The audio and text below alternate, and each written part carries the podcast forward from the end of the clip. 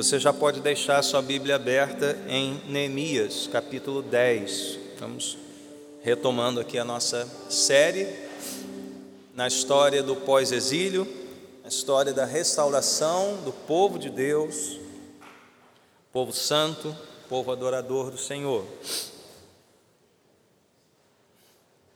Nós não vamos ler né, corridamente o texto, nós vamos pensar aqui algumas partes importantes à medida que a exposição segue.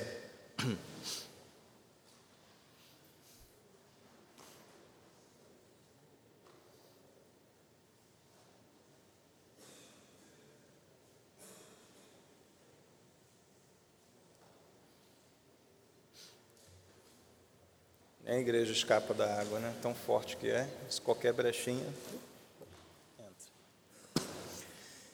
Então, deixe sua Bíblia aberta e vamos ouvir né, algumas reflexões sobre os capítulos 10 e 11. Vamos cobrir uma boa porção da Escritura hoje, mas sem é, ler o texto por completo. Tá? Irmãos, nenhum agrupamento humano tem esperança de permanecer e progredir sem duas coisas básicas. A primeira delas é compromisso compromisso dos seus membros. E a segunda, cooperação. Então, compromisso e cooperação. Seja na família, esse primeiro núcleo né, de qualquer sociedade, seja numa organização com um fim específico, uma empresa, uma organização beneficente, seja no próprio Estado, nós devemos encontrar esses dois elementos necessariamente, sob pena dessas estruturas ruírem. Que dois elementos são esses, novamente? Compromisso e cooperação. Vamos dar um exemplo aqui de um país. Tá? A, o preâmbulo da Constituição americana diz o seguinte: Nós, o povo dos Estados Unidos, a fim de formar uma união mais perfeita, estabelecer a justiça, assegurar a tranquilidade interna, prover a defesa comum, promover o bem-estar geral e garantir para nós e para os nossos descendentes os benefícios da liberdade, promulgamos e estabelecemos esta Constituição para os Estados Unidos da América. Então, perceberam aqui os dois elementos? Compromisso, nós, o povo, todos estão compromissados. Promulgamos e estabelecemos, ou seja, há algo que nos une a um, um parâmetro, a um paradigma, aqui um, um limite, né, debaixo do qual nós estamos comprometidos como povo. E a segunda é, expressão aqui importante é a fim de. E aí segue-se uma série de objetivos: formar uma união perfeita, estabelecer justiça.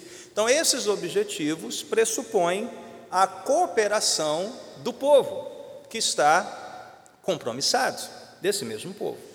Você, na sua casa, já deve ter elaborado, feito aí uma pequena listinha né, de algumas regras básicas, como horário de dormir, ah, todos almoçam, tem, tem, pelo menos uma refeição juntos, né, coisas básicas, ah, por meio das quais nós caminhamos juntos como família e com as quais nós devemos nos comprometer. Então, crianças, vocês vão dividir a sua folha em duas partes, né, conforme esses dois elementos que nós eh, já mencionamos aqui. É, nunca, não esqueça de escrever no cantinho aí da sua folha a data de hoje, 1 de março, e o texto que a gente vai ver, Neemias 10 e 11, tá bom? E na sua divisão você vai botar de um lado a palavra compromisso, e do outro lado, na segunda parte, a palavra cooperação. Tá bom? Irmãos, na igreja de Cristo é diferente? Será que temos alguma expectativa que a igreja sobreviva, caminhe, permaneça, sem que haja, no mínimo, compromisso dos seus membros e cooperação entre eles? Compromisso com a palavra de Deus, com o Deus da palavra, cooperação uns com os outros cada desafio, em cada projeto. Isso se aplica também a nós, a igreja. Então vamos ver esses dois elementos nos dois capítulos que nós temos diante de nós. Como eu disse, nós não vamos lê-los, porque há uma profusão de nomes aqui. Né? Ah, nós vamos mencionar algumas coisas importantes desse capítulo aqui. Né? Mas eu quero começar no último versículo do capítulo 9, que é, faz essa transição aqui para o capítulo 10. Versículo 38 do capítulo 9 diz: Em vista disso tudo, estamos fazendo um acordo por escrito e assinado por nossos líderes, nossos levitas e nossos sacerdotes. E esse versículo é bem significativo, ele dá o tom né, do que nós vamos ver logo mais à frente. E veja só, eles já tinham a lei de Moisés. Aliás, se você relembrar ali no capítulo 8, né, houve aquele grande culto de longa duração em que a lei de Deus foi lida de ponta a ponta e o povo respondeu: Amém, Amém. O povo chorou, foi confrontado com as prescrições da lei. No dia seguinte, aquele povo voltou para estudar o livro da lei. E a pergunta é: não era suficiente? Não seria suficiente? Temos a lei, dizemos amém, voltamos para estudar. Opa, olha o compromisso aí. Por que criar um documento escrito? Por que se comprometer com um acordo assinado, protocolado, registrado no cartório de Jerusalém. Por quê? Bom, o texto ele não explica, né, não dá essa resposta, mas é importante nós pensarmos. Pergunta semelhante nós podemos fazer sobre nossas confissões de fé. Nós já não temos a Bíblia? Nós já não, não, não dizemos amém ao que está na Bíblia? Por que elaborar um documento é, que contenha né, uma, uma, uma série de afirmações doutrinárias, ao qual nós dizemos sim, é nisso que nós cremos. Eu suspeito que a razão para isso tudo, ou seja, a razão para este acordo e a razão para nós termos nossas confissões, nossos catecismos, além da Bíblia Sagrada, é que esse tipo de compromisso escrito, ele nos dá um, um, resumo, uma lembrança bem objetiva, simples, até mesmo memorizável, dos objetivos centrais da comunidade. Está tudo na Bíblia. Nenhuma confissão de fé, nenhum catecismo, e nem este acordo do povo tem cláusulas extra-bíblicas, coisas que não estão fundamentadas na palavra de Deus. Mas é importante que nós tenhamos diante de nós algo que nos dê um resumo da fé, um resumo dos objetivos, algo talvez mais claro, né, mais conciso, mais simples e que você possa então memorizar. E por que isso? Porque nós nos esquecemos muito, muito facilmente. A nossa tendência pecaminosa é relaxar no compromisso, é relaxar no entendimento e na lembrança das prescrições de Deus para nós. A nossa tendência como seres humanos caídos é sermos individualistas, egoístas, fazermos as nossas próprias regras. Então, quando nós nos comprometemos de uma maneira mais concreta, documento assinado, adesão a uma confissão de fé, né, os, os pastores da, da aliança, né, eles têm que dizer sim à nossa confissão de fé. E a razão é essa: você buscar esse compromisso diante dos homens, diante de Deus, e uma lembrança bem objetiva e simples que diga: por que eu estou aqui? Para onde nós vamos? Quem somos nós? O que, que nós esperamos uns dos outros e desta comunidade de fé? Então, crianças, aí na parte do compromisso, você vai desenhar um rolo ou uma folha com, com cara assim de documento, né? Pode fazer uns desenhos em volta, aquela coisa bem bonita, e vai escrever embaixo assim: Nós, a igreja, nos comprometemos. Lembra lá da Constituição Americana? Nós, o povo, nós, a igreja, povo de Deus, nos comprometemos. Ok? Então vamos ver no texto algumas perguntas. Quem se comprometeu? Quem se comprometeu? Não apenas os líderes, mas toda a comunidade. Veja comigo no capítulo 10, que começa assim: Esta é a relação dos que assinaram. E começa por quem? O governador, Neemias. Óbvio que ele tinha que assinar, né? A primeira assinatura. Mas só ele. Não. Veja o verso 8. Esses eram os sacerdotes. Veja o verso 9. Os levitas. Veja o verso 14. Os líderes do povo. Veja o verso 28. O restante do povo. Toda a comunidade deve estar sob o mesmo compromisso.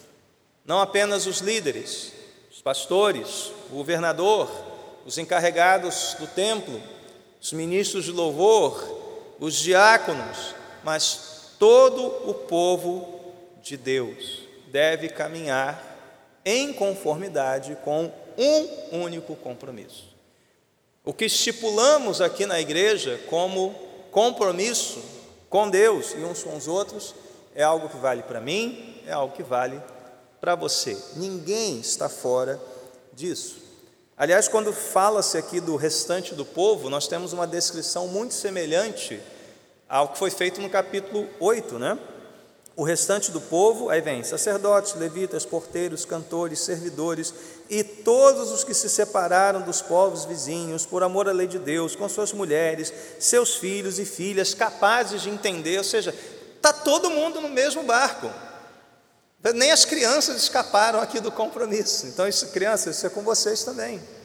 Nós temos um compromisso com Deus, com um propósito em comum.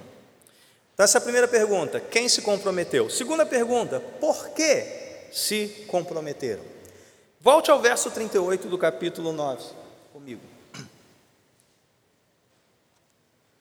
Nós temos uma expressão aqui importante: em vista disso tudo. E a pergunta é: em vista de quê? O que, que aconteceu nos capítulos 8 e 9?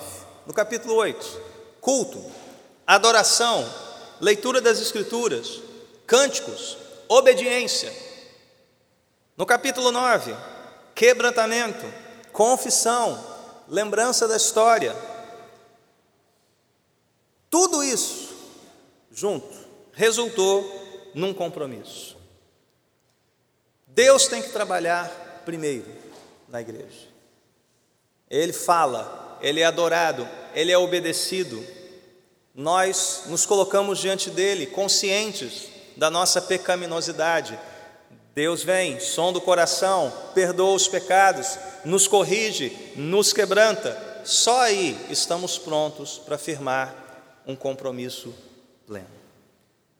Irmãos, a edificação do povo de Deus é uma obra de Deus. De Deus. Não é pela nossa boa vontade, ainda que tenhamos muitos objetivos em comum. Se formos confiar na nossa boa vontade, na nossa nobreza de caráter, vacilaremos, ficaremos no meio do caminho. Esse compromisso se quebrará, se esfacelará. Mas quando Deus fala, o povo ouve, o povo obedece. Ele se revela, nós o adoramos.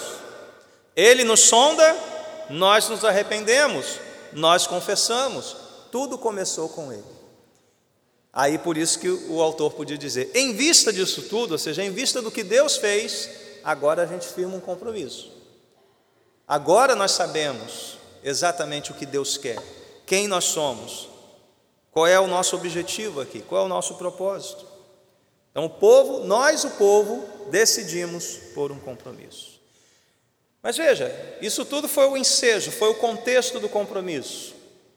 Agora, qual foi a grande motivação do povo em se comprometer com Deus, com a lei de Deus? Foi medo? Receio do que Deus pudesse fazer? Alguma promessa do tipo, não, vocês vão ser dominar o mundo. Não, nada disso. Qual foi o grande motivador do compromisso do povo? Veja o verso 28 do capítulo 10.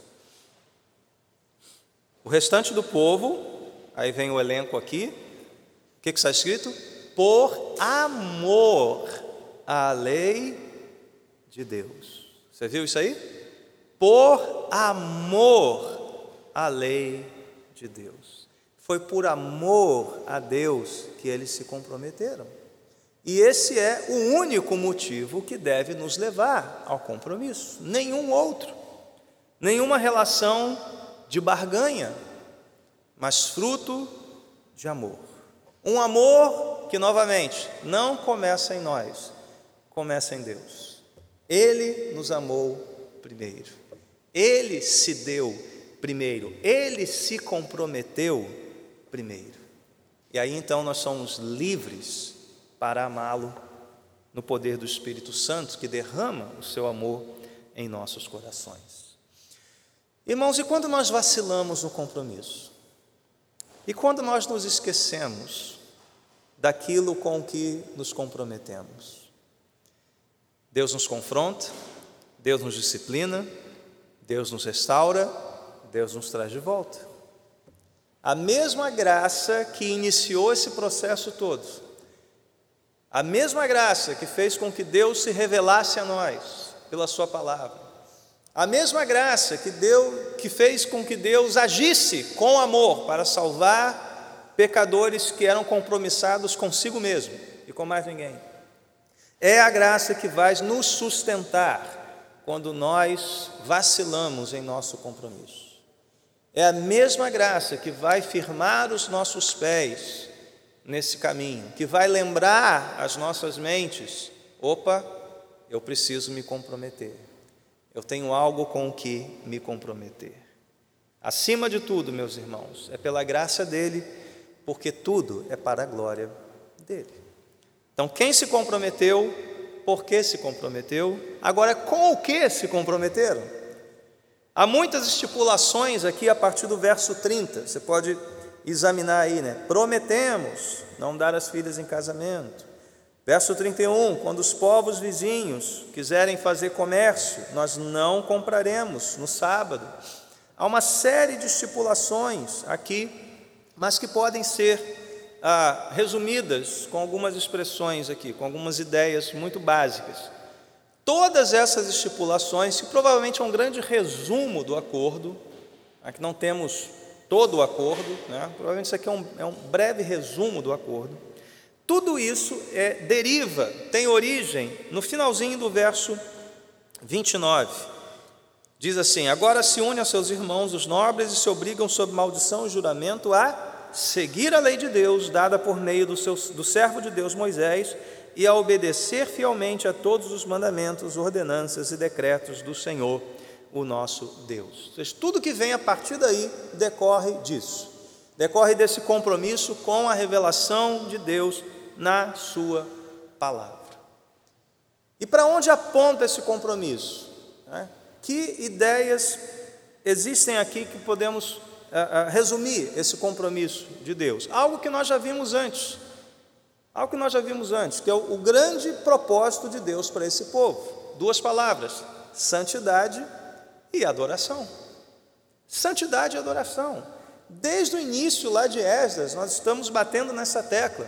O grande propósito de Deus ao restaurar o seu povo e ao formar um povo para si é que este povo seja santo, separado e que seja um povo adorador, comprometido com Deus. Se não tivermos isso, meus irmãos, não temos igreja. Podemos ter muitas ações coletivas, podemos ter muita convivência mas se não formos um povo separado para Deus, por Deus e para Deus, para adorá-lo de todo o nosso ser, de todo o nosso coração, mente, entendimento e força, não temos igreja, não temos povo de Deus. E veja como as estipulações aqui apontam para essas duas, essas duas é, ideias centrais aqui: santidade e adoração. Vamos tomar como exemplo a primeira aqui, verso 30. Prometemos não dar nossas filhas em casamento. O que, que é isso? Manter a santidade e pureza do povo. Verso 31. Prometemos não comerciar fazer comércio no dia de sábado. Por quê?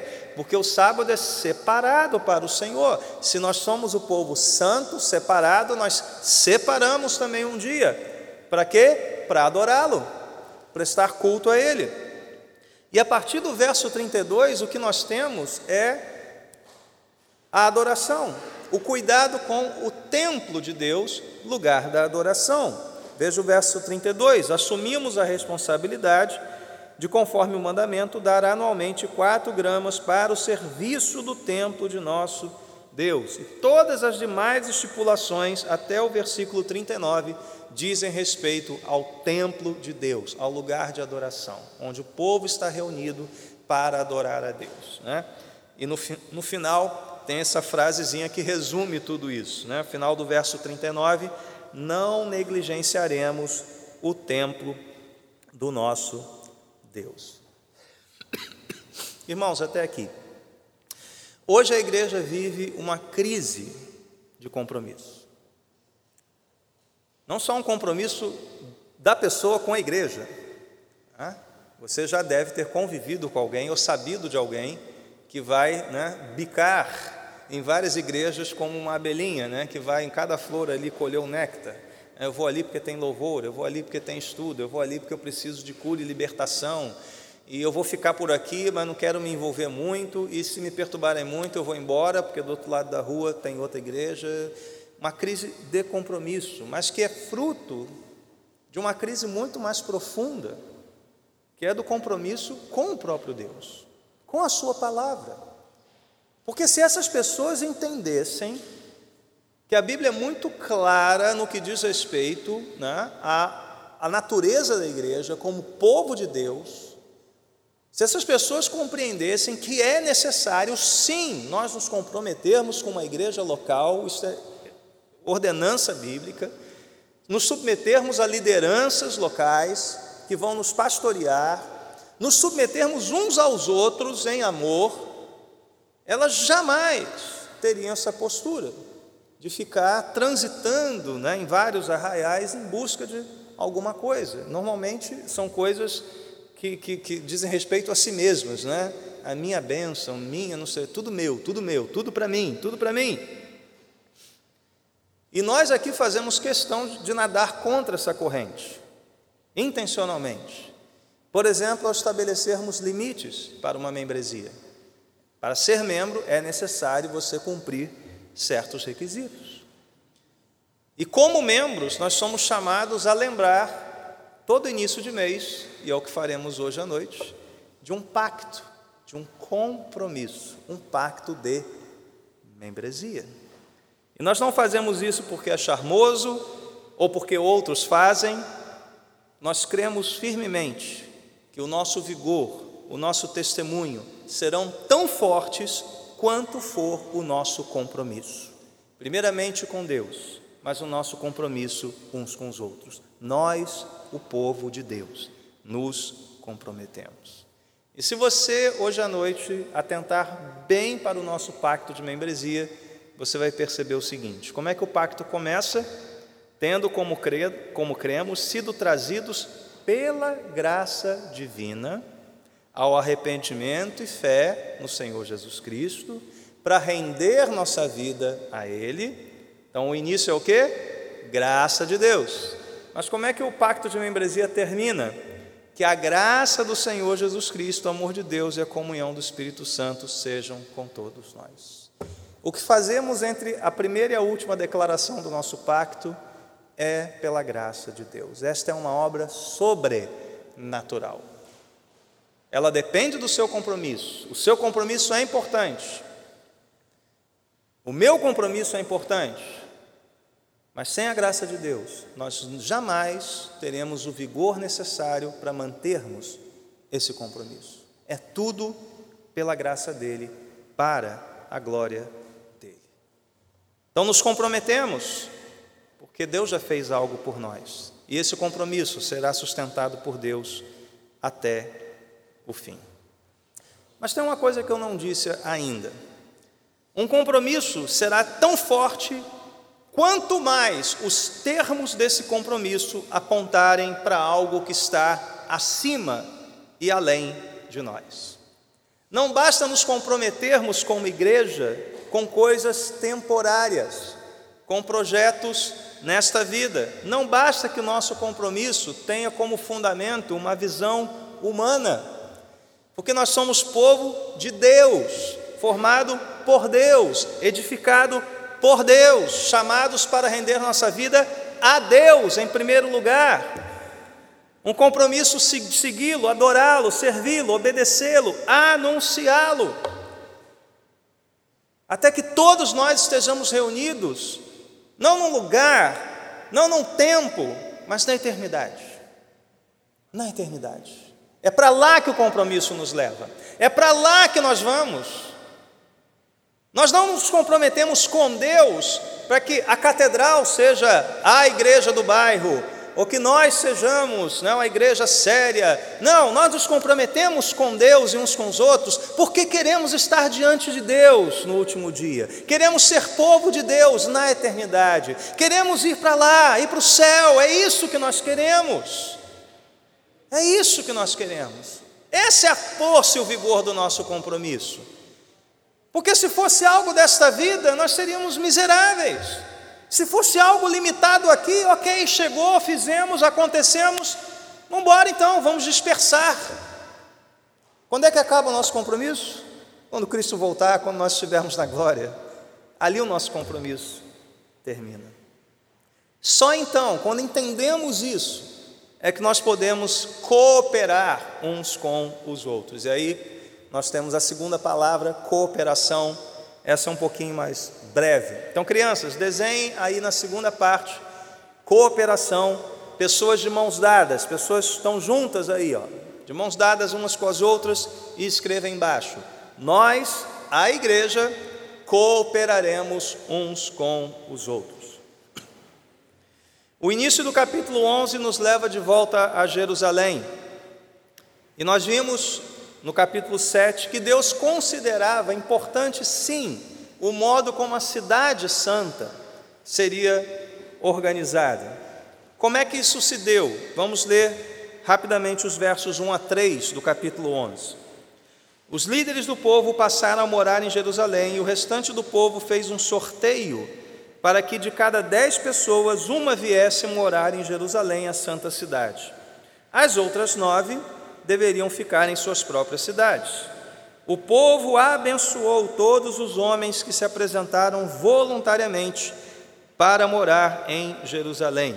Alguns israelitas, sacerdotes, levitas, servos do templo e descendentes dos servos de Salomão viviam nas cidades de Judá, cada um em sua propriedade. E aí vem, né, estes são os líderes, vem outra relação de nomes aqui. Tá? O que é importante para nós no início deste capítulo que nos fala sobre cooperação? Nós ouvimos falar aqui de um sorteio. Os arredores de Jerusalém tinham lá suas habitações, né? nós já vimos que o povo foi é, é, orientado né, para habitar nas suas cidades de origem, e aqui surgiu essa ideia de fazer um sorteio, que a cada dez pessoas, uma viesse morar então em Jerusalém. Ora, para que esse processo transcorresse em paz, em segurança, o povo estaria de acordo com as regras, cooperaria para que isso fosse feito sem qualquer problema, se submeteria ao resultado do sorteio. No verso 2, nós temos aqui a menção de homens que se apresentaram voluntariamente. Nós não sabemos, pelo texto, se esses eram ah, pessoas que vinham por si, além daquele que foi sorteado, ou se fazia referência aos sorteados que uh, se submeteram ao resultado do sorteio, quase que, não, não, beleza, vamos lá, caiu em mim a sorte, eu vou para Jerusalém.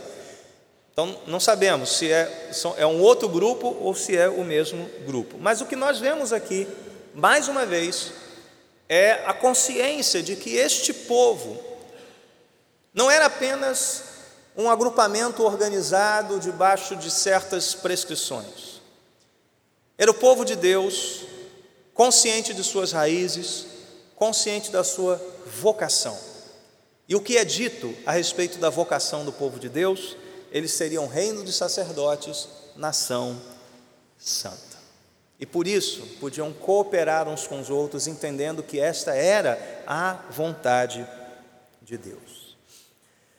Paulo, quando escreve aos Efésios, ele diz: Antes, seguindo a verdade em amor, cresçamos em tudo naquele que é a cabeça, Cristo. Dele, todo o corpo, ajustado e unido, pelo auxílio de todas as juntas, cresce e edifica-se a si mesmo em amor, na medida em que cada parte realiza a sua função. Perceberam aqui? Tudo, todo, todas, cada parte todos compromissados, todos cooperando uns com os outros. Então, irmãos, a igreja só tem futuro se tiver um firme compromisso com Deus, um compromisso que aponte para além deste tempo, para além desta vida, firmado em Deus e na Sua palavra, mas que também seja uma unidade de cooperação. Um só Deus, um só Senhor, um só batismo, uma só fé, um só propósito. Embora tão diferentes, nós caminhamos juntos em cooperação. Concluindo, terminando, eu disse que a força de um compromisso será tão intensa quanto mais esse compromisso apontar para algo além de nós, fora de nós. Da mesma forma, cooperação só será eficaz e trará algum bem se olharmos para algo maior do que o nosso umbigo, do que o nosso eu, do que o nosso ego. Nós nos comprometemos e cooperamos, porque alguém já fez isso primeiro. Quando Deus enviou seu Filho Jesus Cristo para morrer pelo seu povo, seus eleitos, para redimi-los, toda a Trindade agiu em perfeita comunhão de vontades, em perfeita cooperação e em perfeito compromisso com a glória de Deus, com a glória do Deus Trino. E Cristo foi aquele que veio a este mundo e se comprometeu totalmente com a vontade do Pai, em obediência perfeita, obediência até a morte e morte de cruz. E o Pai manteve o compromisso de ressuscitá-lo dentre os mortos, glorificando e exaltando o seu Filho perante toda a terra, dando a ele toda a autoridade, sobre todo o reino, sobre toda a criação. E mais, Ele nos deu o seu Espírito, para nós vivermos uma vida de compromisso e cooperação para a glória dele. Providencialmente, esta mensagem vem num dia de ceia pela manhã. E quando nós voltamos à mesa do Senhor, o que nós estamos fazendo?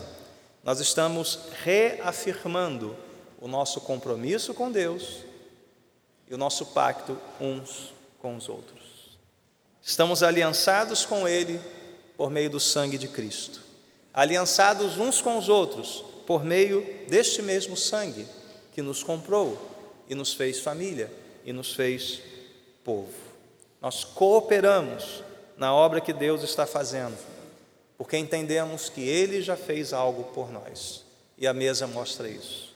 Corpo de Cristo, representado pelo pão o sangue de Cristo pelo cálice.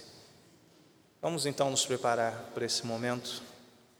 Feche os seus olhos.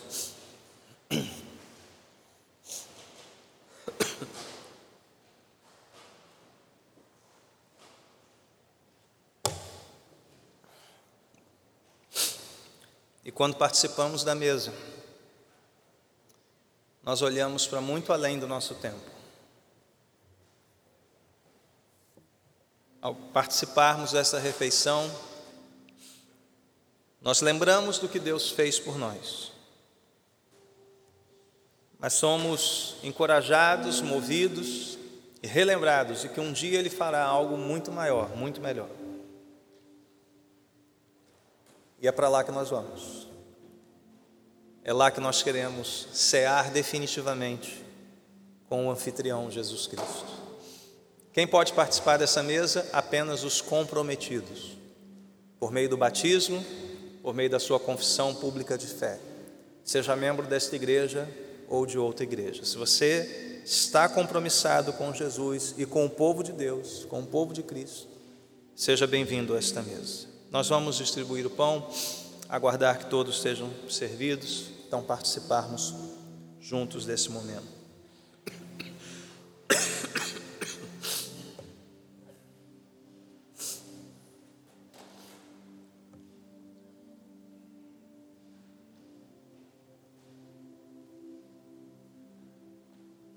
Aproveite esse tempo para orar. Orar não só por si, mas orar também pela igreja. Pedir ao Senhor graça e misericórdia,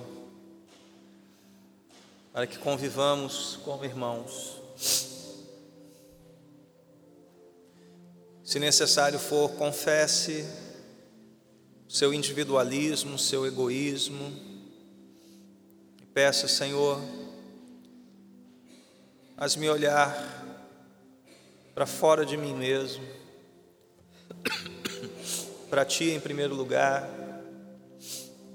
mas para os meus irmãos, a fim de servi-los, amá-los, encorajá-los nessa caminhada. Faz de nós um só rebanho, debaixo de um só pastor uma só fé em um só Salvador.